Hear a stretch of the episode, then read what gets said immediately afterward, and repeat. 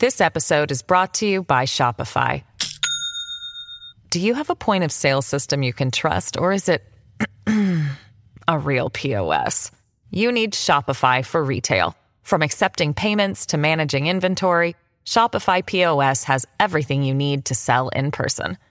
Go to shopify.com slash system, all lowercase, to take your retail business to the next level today. That's shopify.com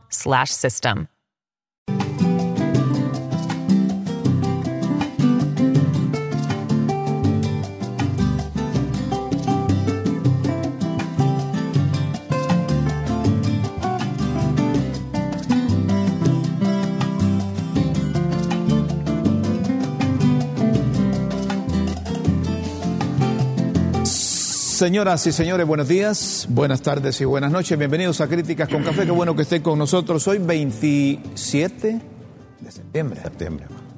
Día martes.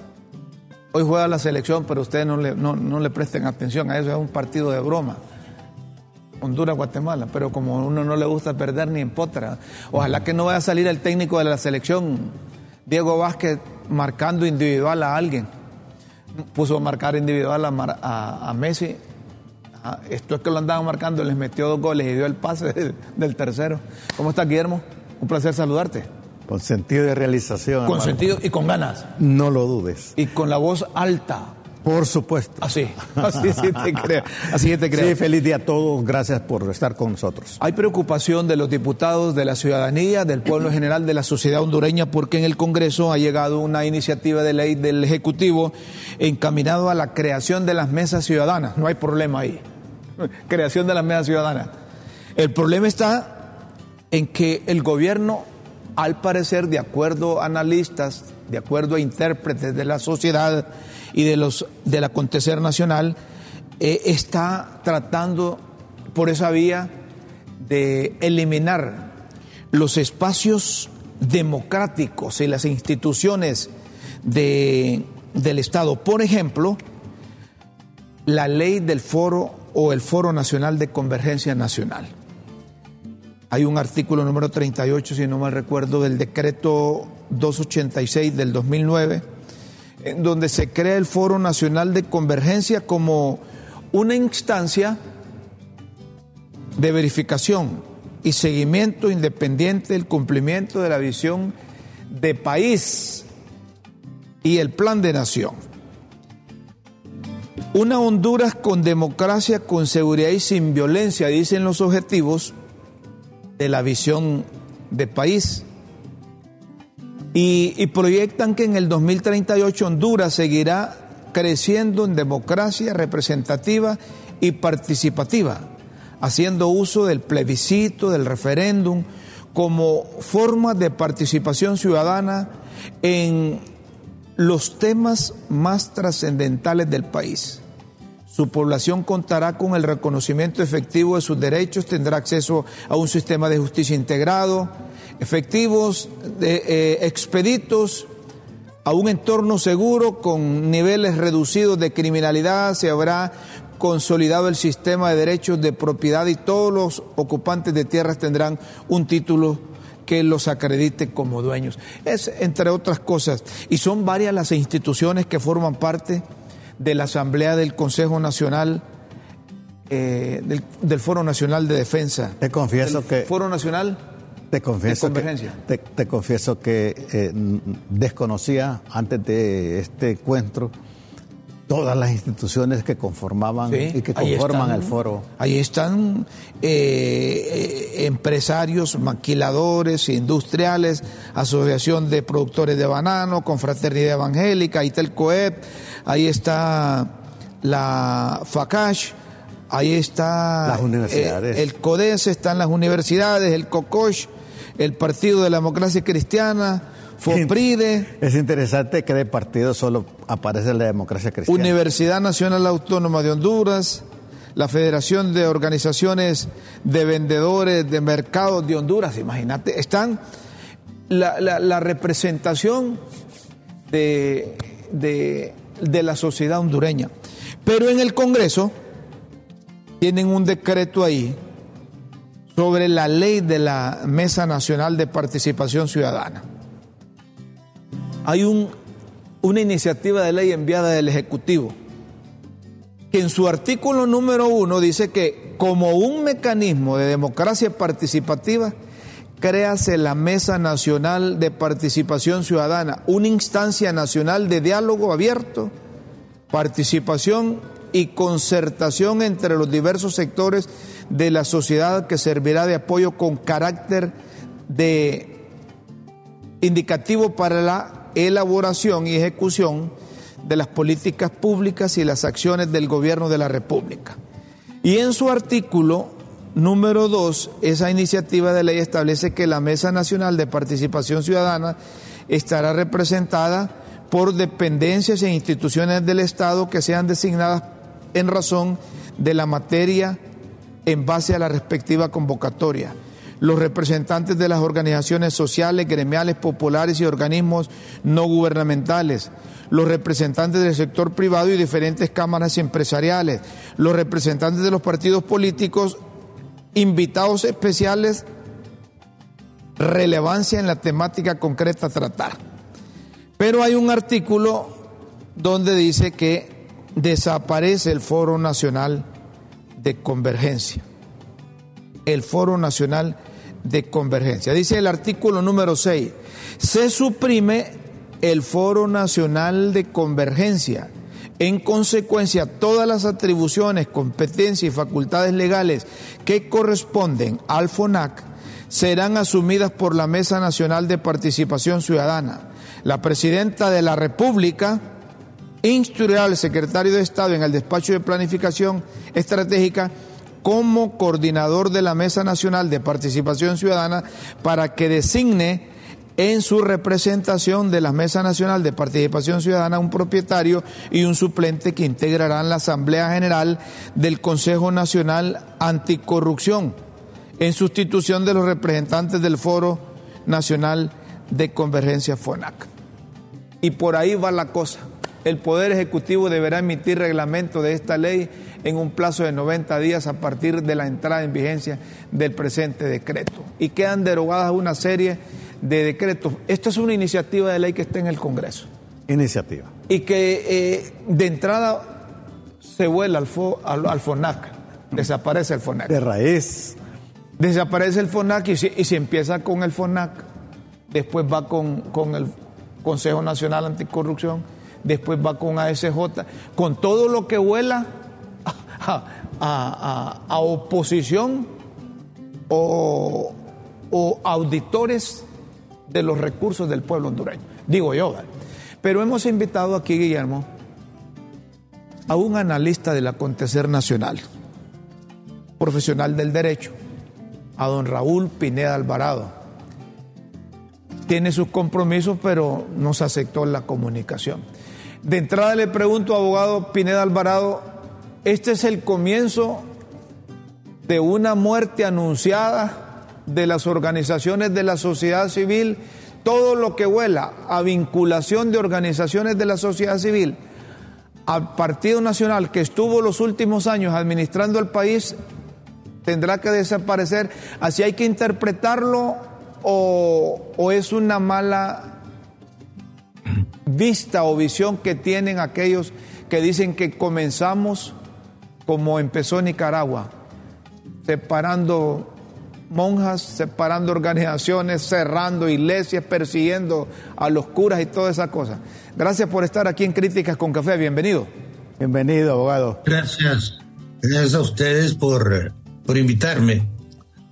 Mire, en aras de la objetividad no podemos desconocer que en el gobierno y en el sector del Partido Libre hay un grupo radical que tiene el proyecto de llevar al país a una continuidad en el poder por parte del Libre, utilizando procedimientos eh, parecidos y a veces hasta iguales a los que utiliza Ortega en Nicaragua.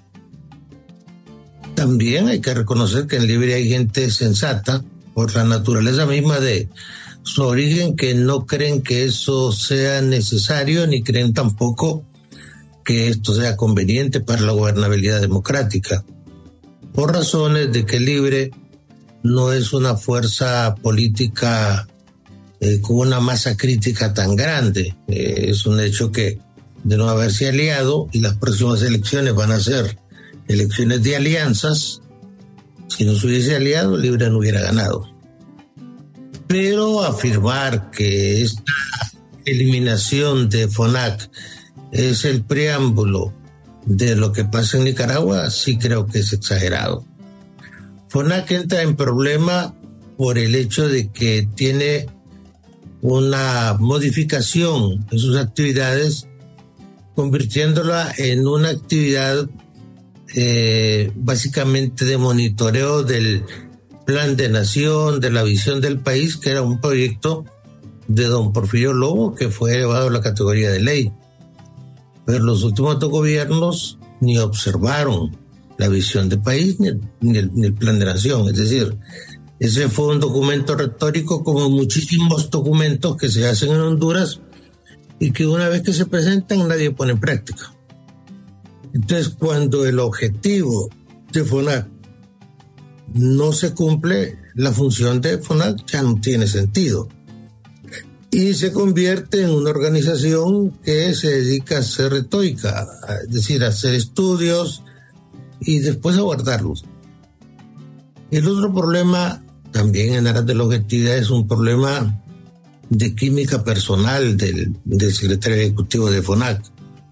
Don Omar Rivera fue un hombre que eh, se vio muy vinculado al gobierno de Juan Orlando Hernández y esto por sí mismo le genera anticuerpos, malas vibraciones frente a un sector del, del gobierno que conduce Libertad y.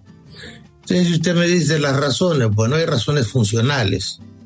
Bueno, ya no tiene sentido de elaborar si su objetivo primordial es plan de nación, visión de país. Porque los últimos dos gobiernos ya no lo aplican y probablemente el documento que le dio vida sea un documento que ya está desfasado. Y el otro problema es la entrega que hizo por parte de eh, señor Rivera, eh, que fue parte del gobierno, co-gobernó con Orlando Hernández y que funciones que debieron haber estado en manos de representantes del gobierno fueron derivadas y delegadas en una actitud obsequiosa hacia eh, un grupo de distinguidos miembros de la sociedad civil, que hoy unos están fuera del país, que otros están pidiendo asilo y que otros son en alguna medida objeto de, de, reserva y tal vez hasta de persecución. Pero yo sí creo que la eliminación de FONAC no va a causar ningún impacto. Pero a mí me toca con mucha frecuencia eh, ir a hacer análisis de coyuntura ante empresarios de empresas grandes, ante inversionistas extranjeros, ante diferentes organizaciones. Y la gran pregunta que, que, se hace siempre y para la cual no tenemos respuesta es, ¿qué va a pasar? Esa posibilidad que usted señala, que esto eh, sea el inicio de una ah, eliminación o confrontación con organizaciones de la civil es una posibilidad probablemente remota, pero, pero posibilidad al fin. Eso le, iba, a preguntar. Abogado, se le iba a preguntar, por ejemplo, usted dice que desde el punto de vista suyo dejó de, de ser eh, el Consejo Nacional Anticorrupción, el Foro Nacional eh, de Convergencia. Foro Nacional de Convergencia. Dejó de, funcionar porque fue creado para un objetivo que no, no se ha ido midiendo y, no, ya desapareció ese objetivo. Partamos de ahí. Pero el mensaje que se transmite pensando en función de quienes organizan y quienes constituyen el FONAC, a la inversión nacional, a la inversión internacional, a esa relación de gobierno con sociedad, con empresa, con los integrantes del FONAC, ¿cómo debemos interpretarlo? Porque no está alejado, si tomamos en cuenta lo que se promueve por parte del gobierno de doña Xiomara. Ella y su principal asesor son más abiertos en esto. Un partido antiimperialista, un partido antigobierno de los Estados Unidos, un partido de izquierda, un partido, dice, dice don Manuel Salea Rosales y dice doña Xiomara, un, un partido del socialismo democrático. Entonces, cuando un espacio que yo considero democrático, como el FONAC, como puede haber otro espacio también el Consejo Nacional Anticorrupción, como puede haber otro espacio ASJ, como pueden haber otras organizaciones, y si el hondureño común y corriente, nosotros que sabemos leer y escribir, permitimos que cierren esa instancia, se facilita el cierre de otras instancias también, haciendo la asociación que dice usted, aunque está un poco retirado, que que, es muy aventurado decir lo que está pasando en Nicaragua puede ocurrir en Honduras y este puede ser el principio. Mire, hay que hacer una diferencia muy clara entre lo que es FONAC y CNA. El gobierno del presidente Hernández quiso asfixiar al CNA y el gobierno de Estados Unidos le dio a CNA el presupuesto por cinco años anticipado. Entonces, eh, FONAC no, no tiene el peso ah, político que puede tener el CNA. El otro aspecto eh, muy interesante al que usted se refiere es si esto es una amenaza para el deterioro de las relaciones entre eh, un sector democrático que cree en el libre mercado yo creo que no. Si usted se fija en el discurso de la presidenta en Naciones Unidas, habla de social, demócrata. Eh, yo reiteradamente le he dicho en algunas intervenciones que eso de socialismo democrático es una aberración. Eso no existe. Se excluye uno con el otro. Socialismo es la transferencia de bienes de particulares al Estado. Pero lo social es bueno. Lo socialista no, y la historia está plagada de ejemplos de que esto no ha funcionado. El que esté pensando en un socialismo democrático, en lo que está pensando es en un chavismo maquillado. Y eso tampoco ha funcionado. En Honduras puede darse ese fenómeno pero las consecuencias serían demoledoras. Somos un país que orbita económicamente alrededor de los Estados Unidos. ni Bukele lo, lo va a poder hacer. ¿Por qué? Porque hay una relación de dependencia económica que no puedo calificar como buena, ni que sea motivo del cual nos podamos sentir orgullosos pero Honduras le reducen la cuota de café la cuota de melón y la cuota de banano y tiene que cerrar el país. Entonces no es tan fácil. Usted le pone un impuesto, un gravamen a las eh, remesas que mandan los hondureños que exportamos a Estados Unidos y, y, la moneda se le devalúa de manera escandalosa. Entonces una cosa es el deseo, una cosa es la aspiración, una cosa es la retórica y otra cosa es el discurso y otra cosa muy diferente, lo real. Yo no creo que, que, este sea un gobierno de izquierda. Es decir, no tiene nada de izquierda, si están gobernando como la derecha, aunque la el concepto de izquierda y derecha ya, ya ha cambiado, la misma izquierda es diferente. Hoy hay una izquierda globalista y hay una izquierda nacionalista. Es decir, una izquierda que reconoce las realidades del libre mercado y la globalización y otra izquierda que se aferra a oponerse a la economía extractivista, a los temas de medio ambiente y que en alguna medida se opone a esos conceptos de imperialismo, de imperialismo norteamericano. Pero hay que reconocer también que hay imperialismo ruso lo que está haciendo Rusia en Ucrania es un acto imperialista, lo que hizo en Checoslovaquia, lo que hizo en Polonia, eh, son actos de, invasiones imperialistas tan graves como las que pudieron haber hecho los norteamericanos. Lo que sí siento yo es la necesidad de crear una agenda nacional y un gran diálogo.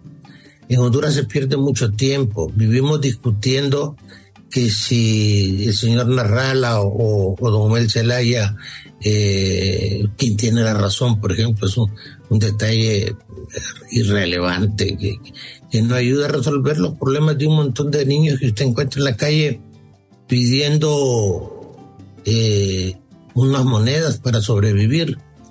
Yo recuerdo cuando tu colega Andrés Torres se reunió con el presidente Flores y le dijo yo solo te voy a pedir una cosa, recojan esos niños de la calle. Han pasado muchísimos años y los niños siguen ahí. Y ese es el reflejo del fracaso social de una administración.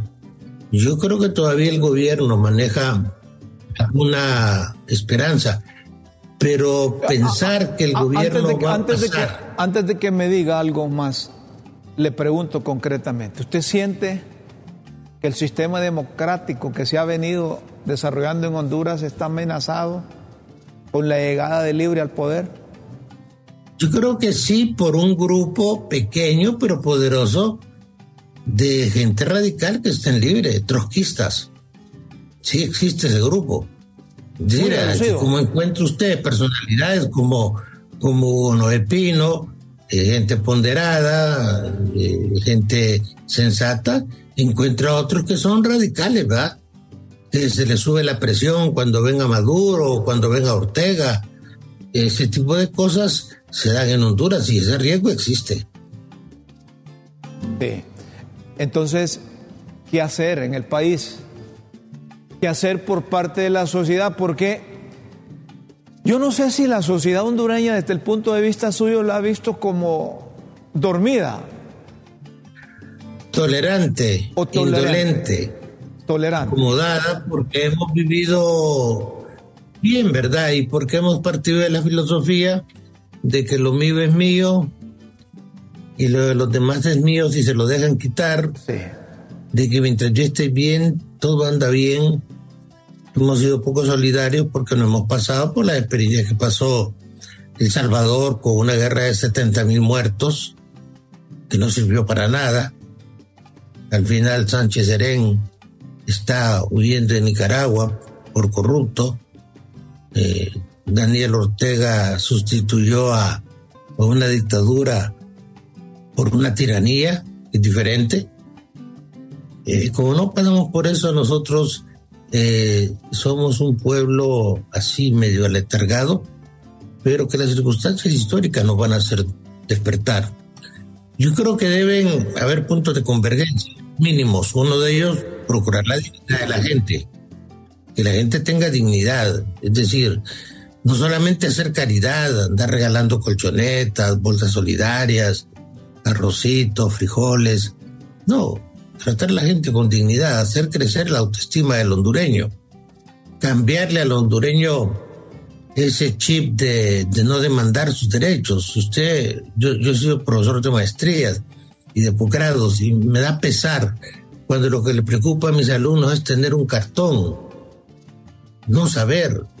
Es el caso de que usted eh, se preocupa por tener su título de licenciado en periodismo sin saber periodismo, pero su prioridad es tener un papel que diga que usted tiene los atributos y los méritos para hacerlo. Eso hay que cambiarlo en el hondureño.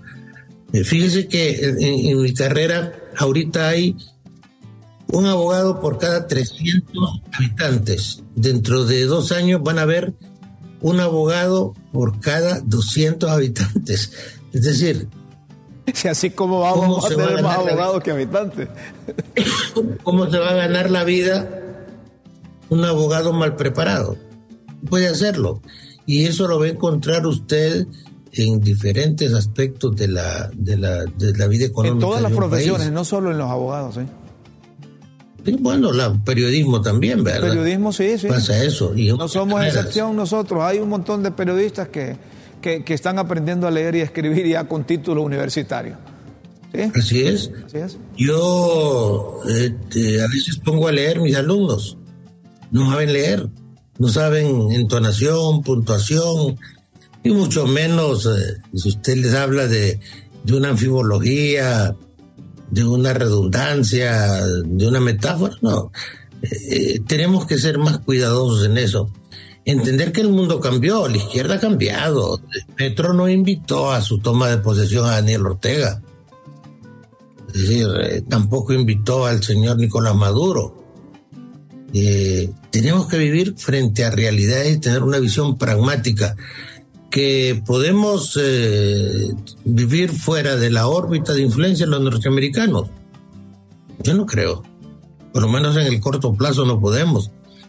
Porque hemos dependido económicamente de ellos. Porque Honduras ha sido como un niñito que anda en las calles con la mano extendida vendiendo cuatro granitos de café y unos pocos bananos. No hemos querido trabajar y a veces nos hemos vuelto a soberbios dentro de nuestra miseria. Hoy Honduras necesita un gran diálogo y un diálogo que pasa por, por la educación, por la autoestima, por el hacer bien las cosas. ¿Por qué se están dañando las carreteras, las cajas, puentes? ¿Por qué se caen los puentes? Porque están mal hechos. ¿Por qué están mal hechos? Porque se hicieron orbitando en la corrupción. Eh, Honduras tiene por lo menos siete personas con más de 3 mil millones de dólares depositados en Suiza. Eso, es ofensivo. Y lamentablemente a nosotros eso no nos preocupa. Es decir, no hay un pez gordo que esté rindiendo cuentas eh, de sus bienes mal habidos ante la justicia del país. Esto no es culpa de los norteamericanos, es culpa de nosotros. Entonces yo siento que, el país se va a ver, tiene una amenaza. Claro, hay gente muy radical. Si usted escucha hablar a, a doña Patricia Rodas, que por cierto entiendo que la tienen un poquito marginada en este gobierno, me encontré un pensamiento eh, ideológico lúcido pero radical, un pensamiento trotskista, un pensamiento contra la propiedad privada, contra el libre mercado, antiimperialista, pero es para sustituir un déspota por otro déspota. Eh, y así le puedo mencionar diferentes nombres, aunque reitero, Libre tiene gente muy buena, pero está en manos de una persona que lamentablemente tiene eh, esa, como le dijera, esa inclinación, esa admiración por pertenecer a un club al cual nunca va a pertenecer. Es decir, Manuel Zelaya nunca va a ser Evo Morales, ni va a ser Chávez, ni va a ser Correa, porque no tiene las condiciones y porque viene de un partido conservador, como era el Partido Liberal. Es decir, un Partido Liberal que frente a los partidos de izquierda de verdad era pues eh, eh, prácticamente la caverna y uno no cambia de un día para otro. Entonces él, es visto con reserva en esos círculos y hoy eh, pareciera mentira que el problema de la izquierda es gobernar como la derecha. Es decir, lo que pasa es que las cosas las disimulan más. Ahí hallaron a una señora con casi 70 mil dólares que estaba sacando del país y no pasó nada. ¿va?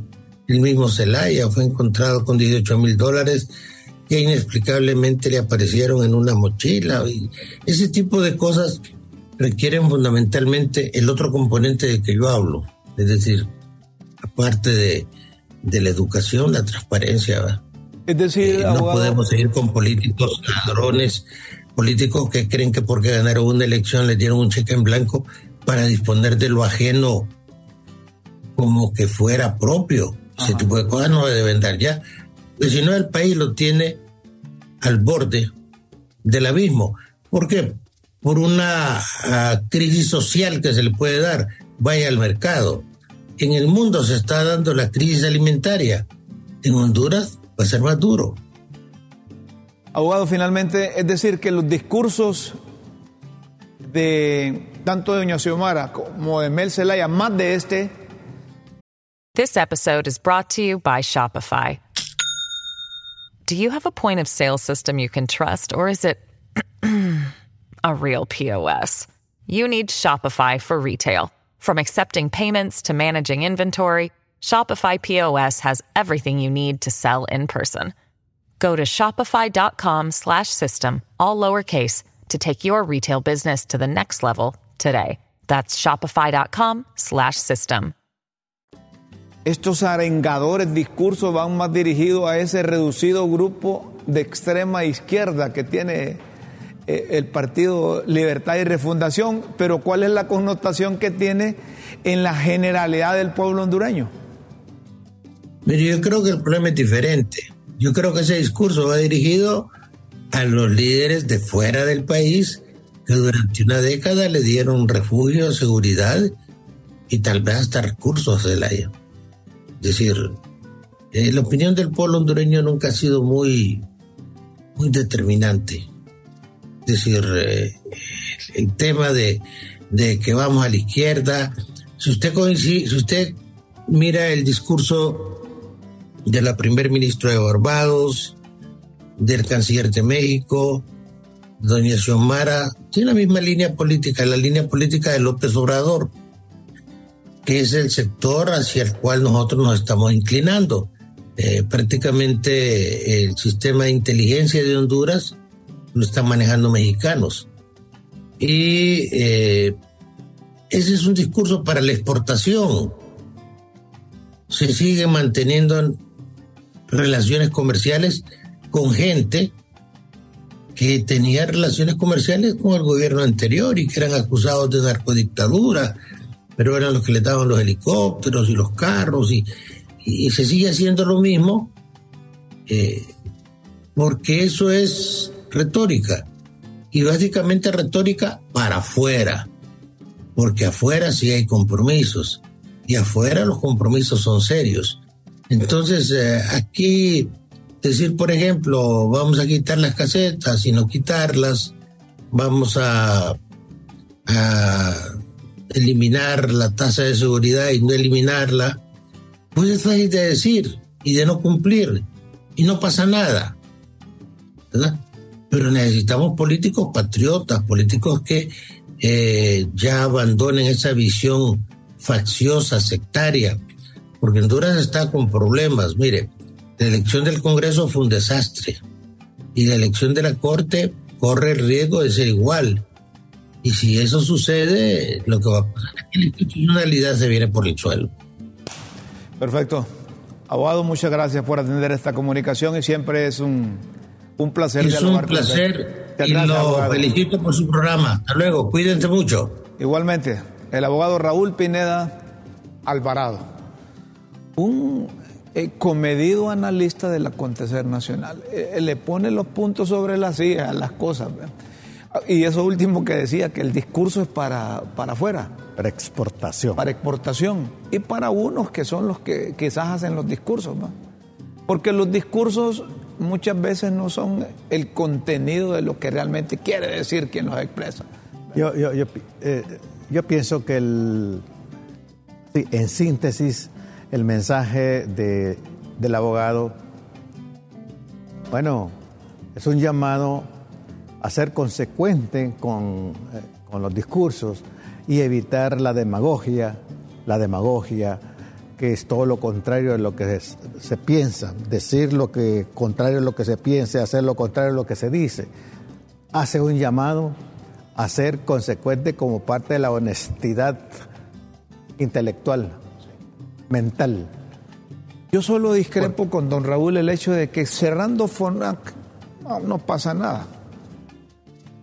Yo creo que hay que cuidar un espacio de esa naturaleza. Pero también. Independientemente, independientemente que le hayan permeado las acciones al FONAC y que hayan hecho de sus principales líderes activismo político vernáculo. Pero también. Que los hayan utilizado como activistas de partido yo, pienso que es parte de la, de del análisis así honesto, eh, preguntarse realmente eh, el FONAC hizo un quiebre de visión, porque alguien ha dicho que cuando hay un quiebre de visión, se pierde. Hay un quiebre de misión. Correcto. Entonces se queda con lo que no se quiere quedar y llega donde no quiere llegar. Entonces Ahí habría que ver. es que si está el FONAC, yo no soy del criterio que lo cierren. hay que mejorarlo. Porque cerrar el FONAC, que, que tenía un objetivo de visión de país, pero aglutina a distintas organizaciones que pueden aportar a la sociedad desde esa trinchera, lo mejor es eh, eh, eh, cambiar. Pero parece que fue, fue, como un refugio también de... de sí, de pero por eso mafia, te digo, hay que cambiar. Es que la institución, la organización como tal, es como la presidencia anterior, pues. Si la mayoría del pueblo hondureño dice que no sirvió, lo demostró en las urnas, entonces no se trata de cerrar la presidencia de la República. Se trata de cambiar quien estaba en la presidencia de la República. Pero- y ese pero- paso pero es curioso. Lo, dio, lo dio el pueblo hondureño en las elecciones. Pero observo que ninguna de las organizaciones que integran el FONAC se han pronunciado. no, es que no se pronuncian por, ¿Por qué será? No sé. No, Esa yo- es una buena pregunta. ¿Verdad? Pero yo estoy seguro que sus análisis al interior lo han de hacer. Sí, pero... Así como dicen unos, mire, ese Omar Rivera fue activista del Partido Nacional, era eh, el que le hacía los mandados a, a- a don Juan Orlando Hernández, así debe haber otros que están pensando, no hombre, si saliendo Omar Rivera y los que coordinaban ahí ponen nueva gente comprometida Pero, pero eso sin que está- recibir pero dinero eso- del país, Pero eso que estás diciendo tú, eh, Rómulo, me parece correcto, debería ser una posición, por ejemplo, de la universidad o de las universidades porque, que integran el FONAC. Sí. Debería ser una posición de la Iglesia Católica, pues. Debería ser una posición de la Iglesia, de la, de la Confraternidad Evangélica, bueno, de- del COEP. pero es, por, es, es para ¿Qué coordinar, facilitar la coordinación. No, no, no, no, pero debería ser una posición como de protesta. Independiente. Como de protesta a Ah, lo que está pasando. ser, podría ser. No sé. Lo- sobre lo final que decía don, don Raúl Pineda Alvarado, el discurso para afuera, es cierto, aquí está un mensaje del presidente de Cuba. Miren ustedes cómo la comunicación, por ejemplo, eh, se maneja. Miguel Díaz Canel. Extiendo nuestra condolencia al pueblo y gobierno de Honduras por la lamentable pérdida de vidas humanas y los daños materiales ocasionados por las intensas lluvias. Cuente la presidenta Xiomara Castro Zelaya con la solidaridad de Cuba. Entonces, eh, eh, ahí, ahí la retroalimentación de lo que decía don Raúl. Mensajes para afuera y de afuera vienen los mensajes. Entonces, que no te quepa duda que vienen, podrían llegarle mensajes directos de, de Maduro, de Ortega y de la gente que comulga con ella. Y de Estados Unidos O de también. Cristina Fernández. Y de Estados Unidos. Una pausa aquí en Críticas con Café, señoras y señores, y luego seguimos con de más China. en LTV. No nos cambien.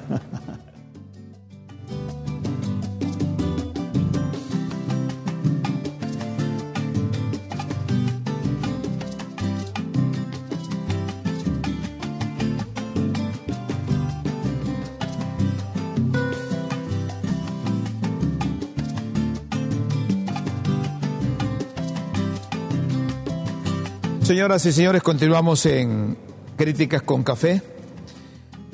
Hay buenas noticias internacionales, aunque sean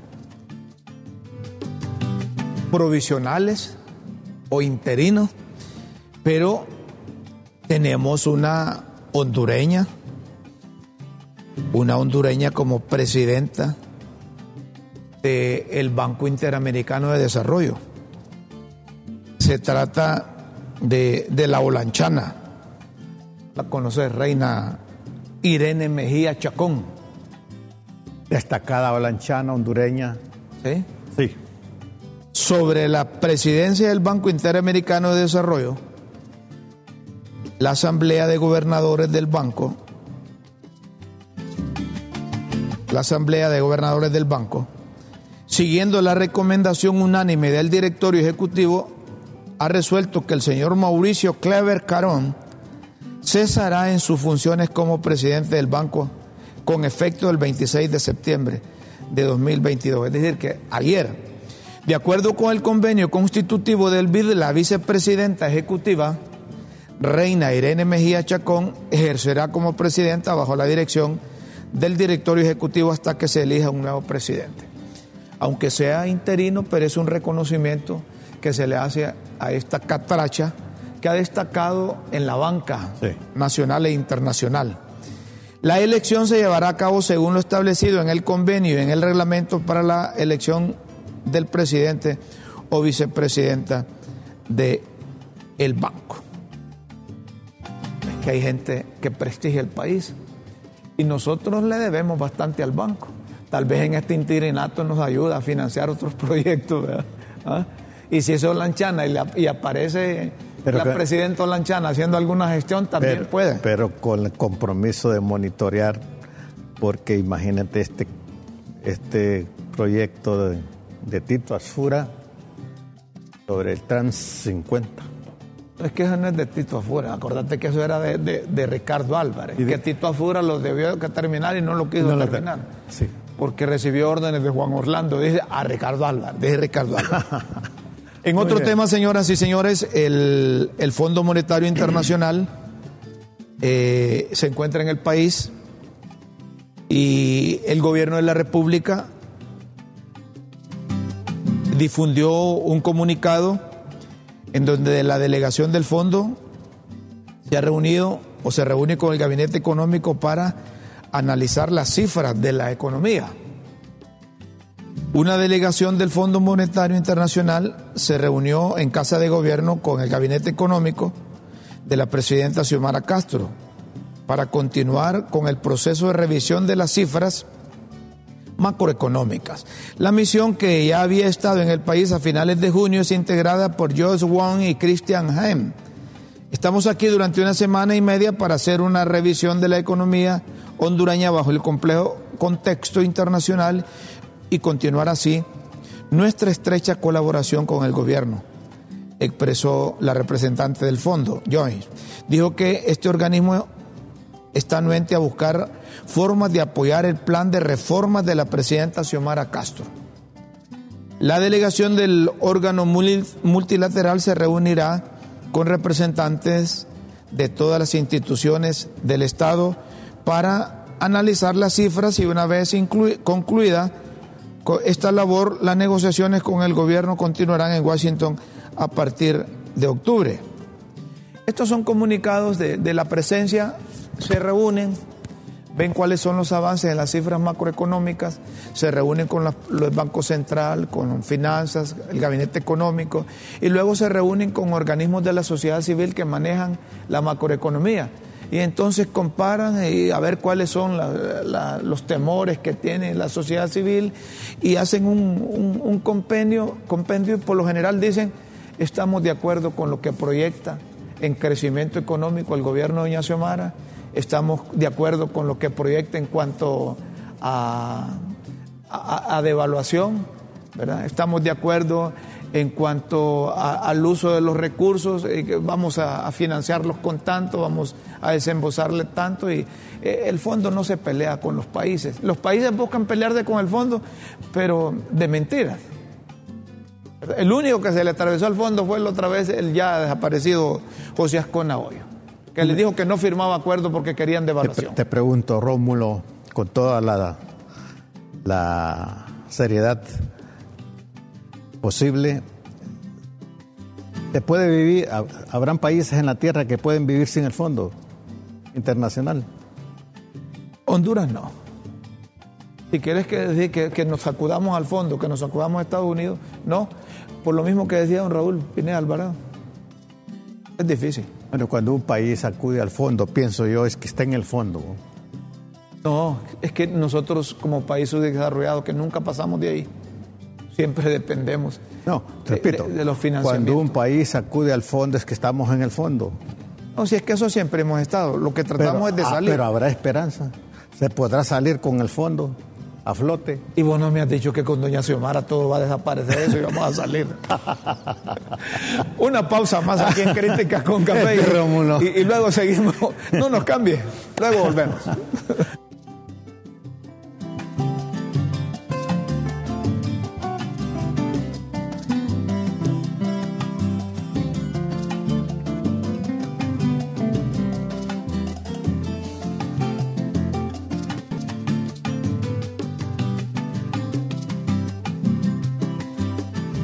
Seguimos, señoras y señores. Miren ustedes, aquí tuvimos la otra vez eh, a la doctora Nora Maradiaga, directora del Tórax, ¿verdad?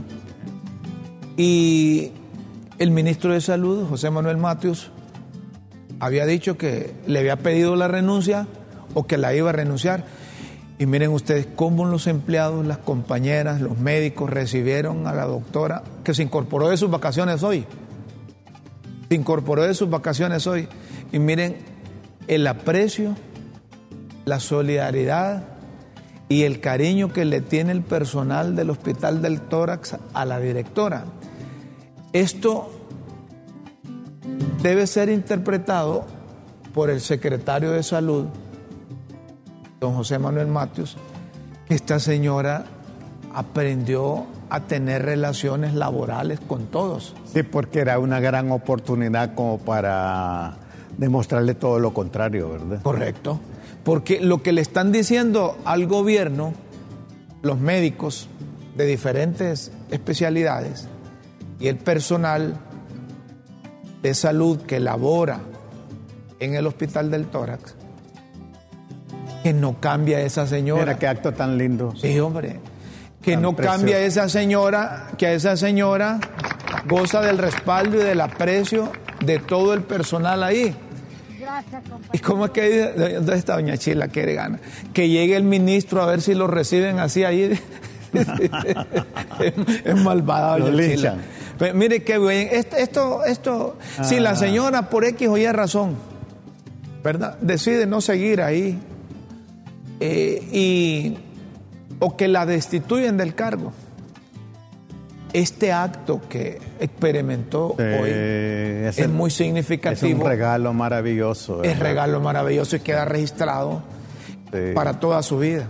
Cómo el personal médico, cómo el personal hizo tiempo, se dio cuenta que se incorporaba hoy la directora. Y es un buen mensaje al, al doctor Mateo. Claro y porque yo escuché al doctor Matthew en una declaración que decía que es que todo eso era una campaña política contra él.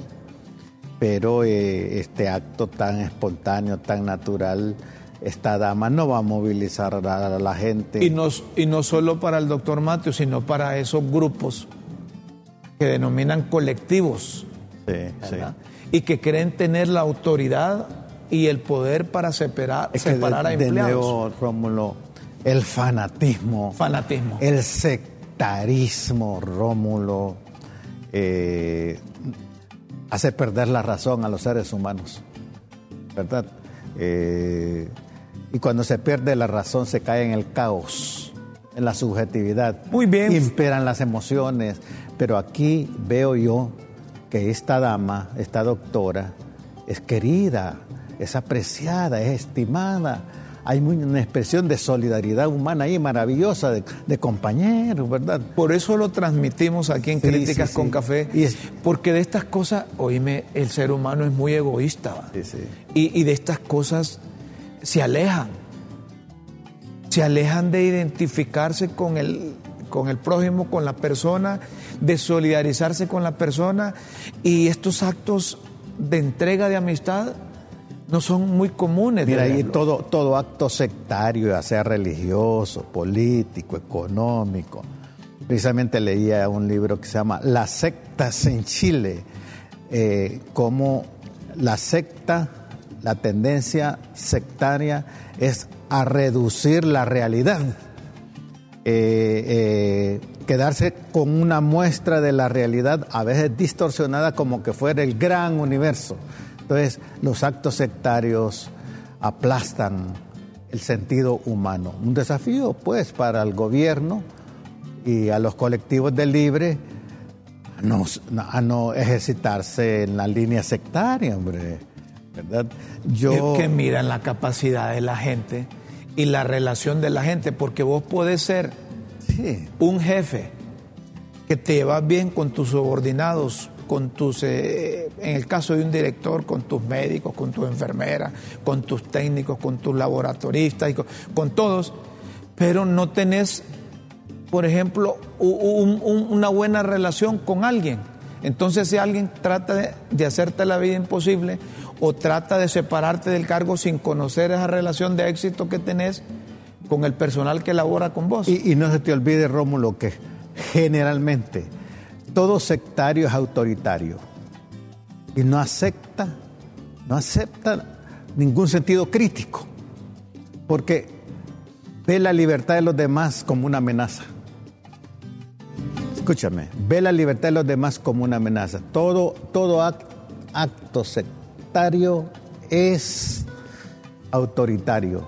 Me parece que, bueno, yo que conozco bastante del mundo religioso, eh, esos actos sectarios no, aceptan la razón. Y al eh, final dañan a la misma persona. Y a las comunidades. Y a las comunidades. Pero el más afectado es quien promueve esos actos. Por supuesto. Correcto. Y es un gran desafío al mundo eh, político a no caer en, en ese mundo tan inhumano como es el sectarismo. Y muy reducido. Por supuesto. Yo, yo, yo en, ese libro sobre las sectas en Chile también ve a los partidos políticos como sectas, ve a las Fuerzas Armadas como sectas. Cuando ven a esos partidos políticos, a las Fuerzas Armadas como sectas, ven al diablo en persona. Seguimos, señoras y señores.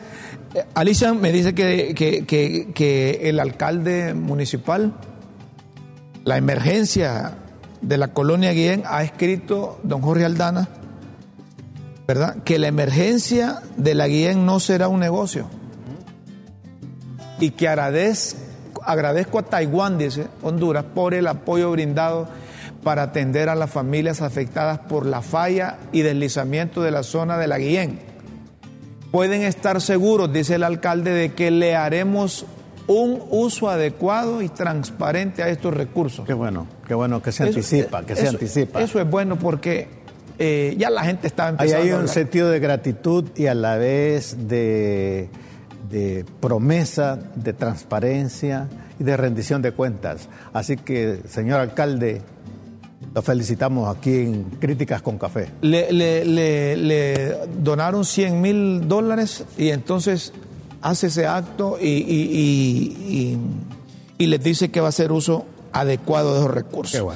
Además, está advirtiendo a los capitalinos que vienen lluvias, los pronósticos de lluvias para las próximas 48 horas no son alentadores para el Distrito Central y les está pidiendo que estén pendientes de, los medios de comunicación, de los medios oficiales, ante cualquier eventualidad Hoy junto con el CODEN organizamos equipos para dar una respuesta rápida a cualquier emergencia, dice el alcalde municipal, don Jorge Aldana. Eh, que le llueve sobre mojado, ¿verdad? Tanto bache que ha encontrado. Pero, pero al gordito le, le le, desliza, como dicen. Decía. Eh, es bien tranquilo el gordito. Decía Reagan que, un político un hombre como el gordo, te lo digo con cariño porque a él le gusta, dice que debe practicar la filosofía del teflón. Que le resbale. Que le resbale. Es decir, las señoras que cuando ponen un huevo ahí en una cacerola, resbala. Ese el gordito tiene una cualidad, y préstenle atención políticamente, aunque algunos lo ven que es muy lento, tiene una cualidad, no le cae mal a, nadie. Es muy, es muy comunicativo. Al igual que Tito Azura. ¿Ah? Al igual que Tito Azura. Es, encantador. Tito Azura. Sí. dice Don Chilo que la carisma. Pape la Dice Don Chilo que la carisma, la, carisma es la que tiene. Señoras y señores, vamos a concluir el programa eh, con esta buena noticia. El 30 de septiembre, el Parque Cerro Juana Laínez y el Parque Nacional Unida, de las Naciones Unidas, perdón, el Picacho, se iluminan de azul por la celebración del Día Nacional del Autismo, el viernes 30 de septiembre a las 6 de la tarde. Muestra tu apoyo a las personas con autismo y sus familias. Interesante. Nosotros desde Crítica con Café y LTV nos identificamos con las familias de los niños autistas, personas. Qué expresión tan maravillosa esa, ¿verdad? Sí.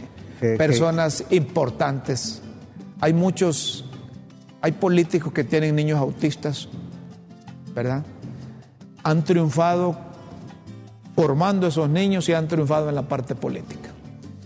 Señoras y señores, aquí nos dicen que el tiempo de críticas con café, dicen que eh, Abigail y Elisa. y Elisa se, ya están terminando.